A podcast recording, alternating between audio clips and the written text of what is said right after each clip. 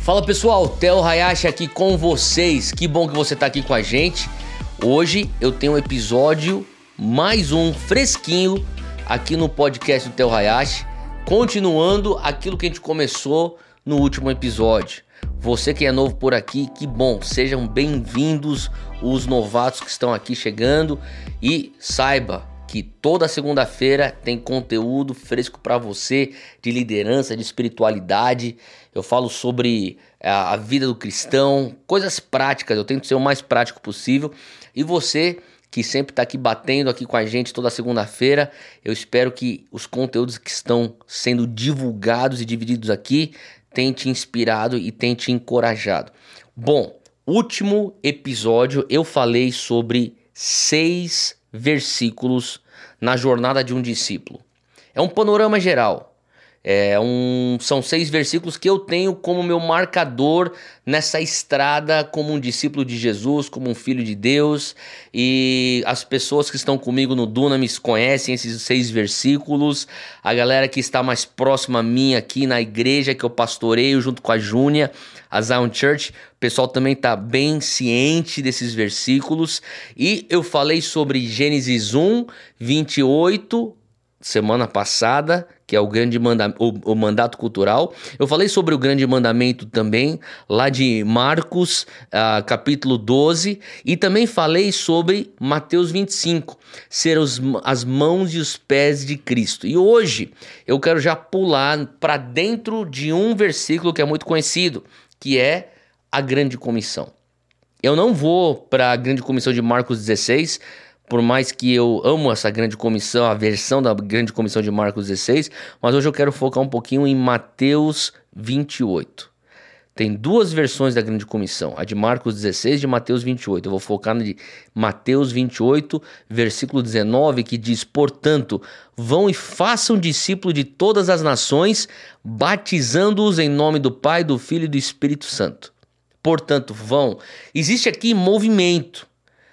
Então, o que, que Deus requer de mim? Deus requer de você movimento. Que enquanto você está indo, você se engaja nesse teu movimento na atividade de fazer discípulos. É isso que Deus requer de você. A grande comissão é um chamado a fazer discípulos como um estilo de vida enquanto você está em movimento. E fazer quem um discípulo de Cristo? As nações, a sociedade, o teu ambiente. Você que é um professor, a tua sala de aula. Você que é um personal trainer, a tua academia. Você que é uma mãe de família, a tua família. Você que é do mercado financeiro, lá no banco que você trabalha. Aonde você estiver nas nações, o Senhor está esperando que enquanto você vai vivendo, você faz discípulos, como um estilo de vida, batizando-os em nome do Pai, do Filho e do Espírito Santo. E se a gente for olhar a fundo no texto original do que significa batizar, tem um impacto e a submersão debaixo das águas. O corpo bate na água, ele tem um evento de contato na água e depois ele tem um momento e um processo de submersão na água. E ele fala assim: ensinando-os a obedecer a tudo que eu lhes ordenei. Então, quer dizer, tem um processo aqui. O processo é de ensinamento, o processo é de doutrinamento. O processo aqui é o de, de andar juntos e, e, e trazer então uma mentalidade ou uma cosmovisão cristã bíblica de como Cristo nos ensina. E ele diz: Eu estarei sempre com vocês até o fim dos tempos. Então, qual que é a minha linha de chegada, Mateus 28, 19 a 20, é fazer discípulo das nações. Esse é o primeiro versículo que eu tenho para dividir hoje, que na verdade é o quarto, porque lembre-se que último episódio, e se você não escutou o último episódio, pausa esse e vai lá para trás. Mas, e vai fazer mais sentido o que eu vou continuar dizendo aqui. Eu fechei aqui o quarto, mas eu tenho mais dois. E o quinto é Atos 1. Então a gente já saiu aqui dos evangelhos a gente pula agora para Atos 1, versículo 4, que diz que Jesus está falando para os seus discípulos: não saiam de Jerusalém, mas esperem pela promessa de meu Pai, da qual lhes falei. João batizou com água, mas dentro de poucos dias vocês serão batizados com o Espírito Santo. Olha só, Jesus está dizendo isso. Ele fala aqui para os seus discípulos. Agora, eu não sei você, mas se tivessem algumas pessoas que eu julgaria estar bem preparados para o ministério, são os homens que andaram com Jesus por três anos incessantemente. Esses caras aí estavam sentados na mesa comendo com Jesus, andando pelas estradas enquanto Jesus ia de vilarejo a vilarejo, é, organizando as multidões que queriam chegar perto de Jesus para tocar e receber um milagre. Eu estou falando do, dos homens que andaram com Jesus 24/7.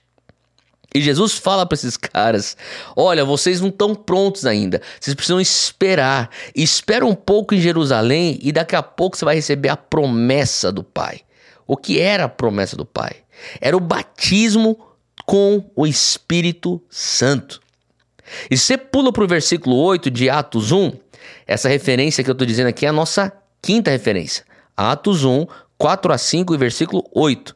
Jesus fala: vocês vão receber o poder. Você precisa de poder. Ele diz: você vai receber poder quando o Espírito Santo descer sobre vocês, e aí então vocês podem sair de Jerusalém. Daí vocês vão ser testemunhas aí na tua Jerusalém, depois você vai para Judéia e Samaria, que era logo fora de Jerusalém, e até os confins da terra. O que, que tá querendo, ele está querendo dizer aqui? Você não consegue fazer ministério sem poder. É por isso que você precisa do Espírito Santo. Assim como Paulo dizia: Olha, eu não vim aqui com palavras persuasivas, eu vim aqui com a demonstração do poder do Espírito Santo. Então, Jesus está dizendo: vocês vão receber poder quando o Espírito Santo descer sobre vocês. A importância de nós exercermos a nossa missão aqui na terra não baseado em conhecimento natural, não baseado em talento natural, não baseado em macetes que a gente aprende ao longo da vida, atalhos que a gente vai descobrindo. Não.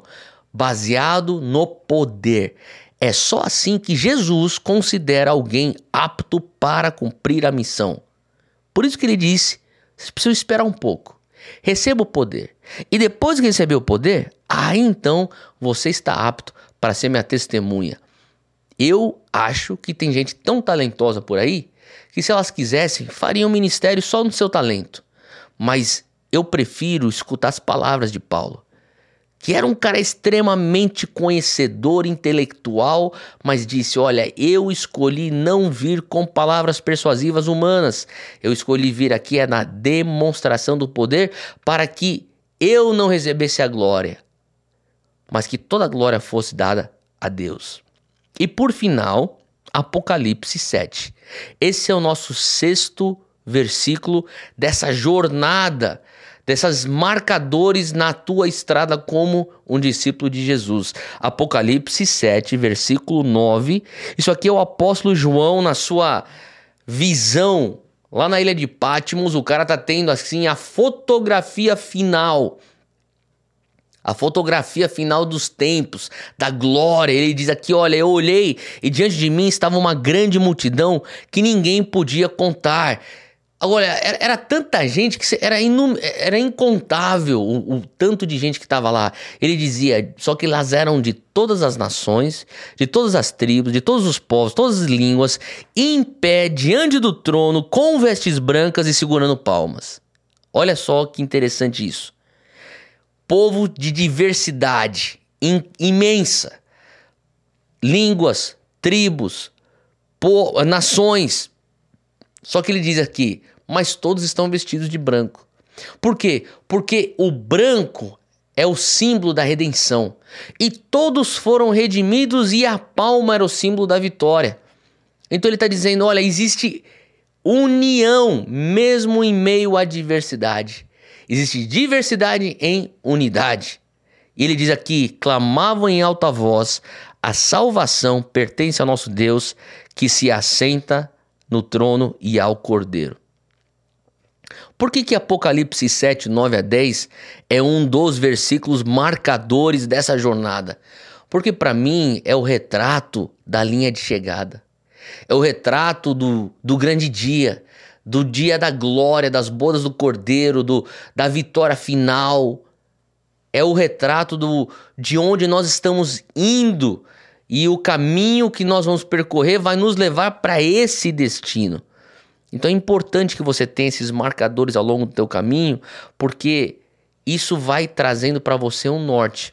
Não simplesmente, ah, eu vou para a igreja e vou participar de uma igreja evangélica e vamos ver no que vai dar e a gente vai indo e não, não, não, não. Pelo contrário, um marcador aonde você consegue mensurar, olha Deus, eu sei de onde eu vim, por que, o Senhor criou lá o jardim, eu estou entendendo o que o Senhor espera de mim, como a postura do meu coração deve ser, o que é que eu preciso fazer, discípulo de todas as nações, sendo os pés e as mãos de Cristo, eu preciso do poder para fazer as obras de Cristo, e um dia eu serei mais um nessa grande multidão de todos os povos, tribos, línguas e nações adorando o Cordeiro.